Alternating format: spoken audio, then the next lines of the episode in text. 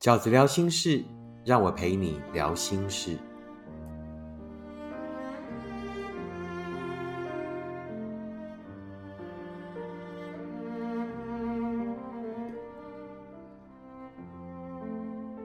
大家好，我是饺子。今天饺子聊心事要聊的题目是：当焦虑依附型人格爱上了回避依附型人格，该怎么办呢？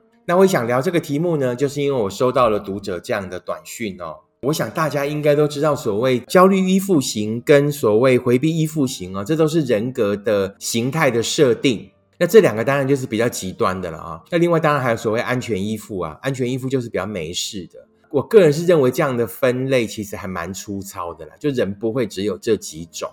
那大概的解释一下，就是焦虑依附型人格呢，可能你从小啊在生长的环境里面啊，没有得到足够的爱呀，或者种种原因导致于呢，你很容易因为呃没有人可以靠，因为。呃，没有人可以依附，于是你就觉得焦虑。也就是呢，你很怕寂寞，并且需要别人来解决你的寂寞。那这个是我所认知的，可能是焦虑依附型的看法。那另外，所谓回避依附呢，就更简单。就当我遇到有人想靠我的时候，当我要进入一份亲密关系里面的时候，它可能跟你从小生长的环境、成长的环境有关，你就会习惯逃避。那于是呢，最极端的就是当一个焦虑依附型的人爱上了一个回避依附型的人的时候呢，这就注定是一场悲剧，就注定是一场好像没有结局的爱情，对不对？因为你没有会很惨，那因为对方呢有了就想逃，那这种就当然都不在一起嘛，对不对？那对于呢，呃，许多人哈会认为说我就是焦虑依附型的。啊，其实蛮多，尤其饺子的读者，我觉得之所以会为情所伤，很大的原因是因为我们把解方、把幸福的解方放在外面。那所以呢，极有可能饺子有很大多数的读者都是属于焦虑依附型的人格。然后呢，啊，也极有可能，因为你你爱的人走掉了嘛。因为他把你丢下来了，因为他不负责任，对不对？所以他也极有可能就是所谓回避依附型人格的人。那对于呢，呃，这两种人格的人的相爱，饺子有什么看法呢？对于读者的这一个问题，饺子当焦虑依附型人格爱上了回避依附型人格的时候，该怎么办呢？饺子的看法有三个，第一个。就是我之前常常强调了，我我个人认为这样的分类是很粗糙的哦。就说我连星座的分类我都觉得很粗糙，就是人怎么会只有十二种，对不对？所以星座我们才要再看更细腻的命盘，再看更细腻的呃部分，而不是很单纯的。当然，你星座可以是一个很基础的分类啊，十二种人。但它绝对是很粗糙的分类，那更何况所谓这个呃依附型人格的分类，就只有这几种而已。饺子的第一个看法是：经常你认为自己是焦虑依附型人格的人，然后呢，你爱上的是一个回避依附型人格的人，其实这样的分类也有可能是错的。为什么？你们根本还没有进入那样的分类，其实你只是遇到了一个只想要快乐而不想负责的人而已，那跟他是什么型完全没有关系。也就是说，你就是爱上了一个不想为这一份感情负责的人而已。好，他也有可能是焦虑依附啊，他也有可能是回避依附啊，他也有可能是安全依附啊，根本还不到那个层次，他只是想玩玩而已。那想玩玩而已的人，只想要快乐的人。就一定是所谓回避依附的人吗？我觉得不一定诶，对不对？根本都还没有进入到那个层次啊，想太多了。好，我觉得想太多了，就是不用急着去归类哦。我就是什么样的人，他就是什么样的人，所以我们的爱情才会无疾而终。我觉得太多学术的归类只会把自己弄得更纠结、更痛苦，根本还不到那个份儿上。哦，你们就是因为不适合分开，跟你们是什么人格都没有关系，一点么关系都无，都是不适合。安那娘娘，好，就是不要再花精神在那边分析归类。角色第二个看法是：好，这样的分析归类可以，但重点分析自己就好了，不用分析别人。也就是说，当你发现自己可能真的哦，就如如这些呃心理学上的分类所说啊，我真的是属于这种焦虑依附型的人呢。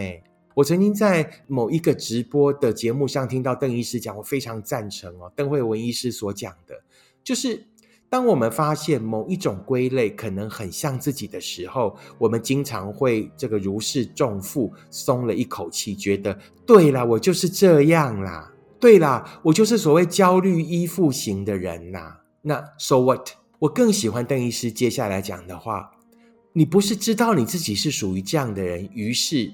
你便对自己没有责任了。你应该要想的是，那我的内在还有没有一个更值得追求的、更好的自己可以去追求，可以去变得更好？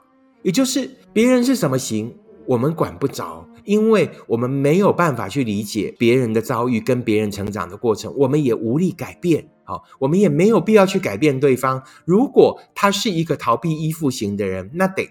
他愿意改，他得自己去面对，他得自己去解决，那个是我们无法去帮他改变的。但如果你就是所谓焦虑依附型的人，当你发现的确自己是属于这种类型的人的时候，不是你终于找到理由了，而是你终于得到答案。于是，我们是不是可以回过头来调整，回过头来思考，我为什么会成为一个所谓焦虑依附型的人？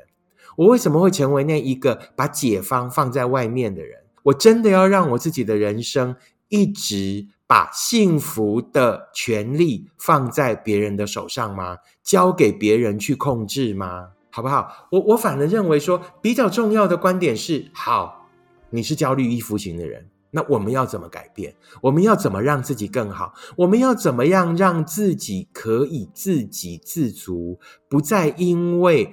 是一个人而觉得焦虑，不再觉得有一个人让我依靠是我人生幸福的关键，绝对不是。如果你幸福的关键是得找个人靠的话，我觉得你的幸福就很渺茫，就就稀微耶。为什么靠山山倒，靠人人跑？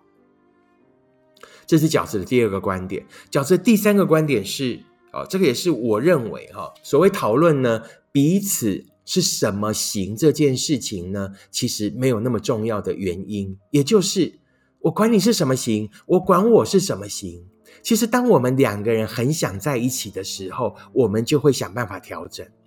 我们可能在交往的过程里面就会知道说，I do 这个型，那就是一个个性，我就是什么个性的人啊，他就是什么个性的人。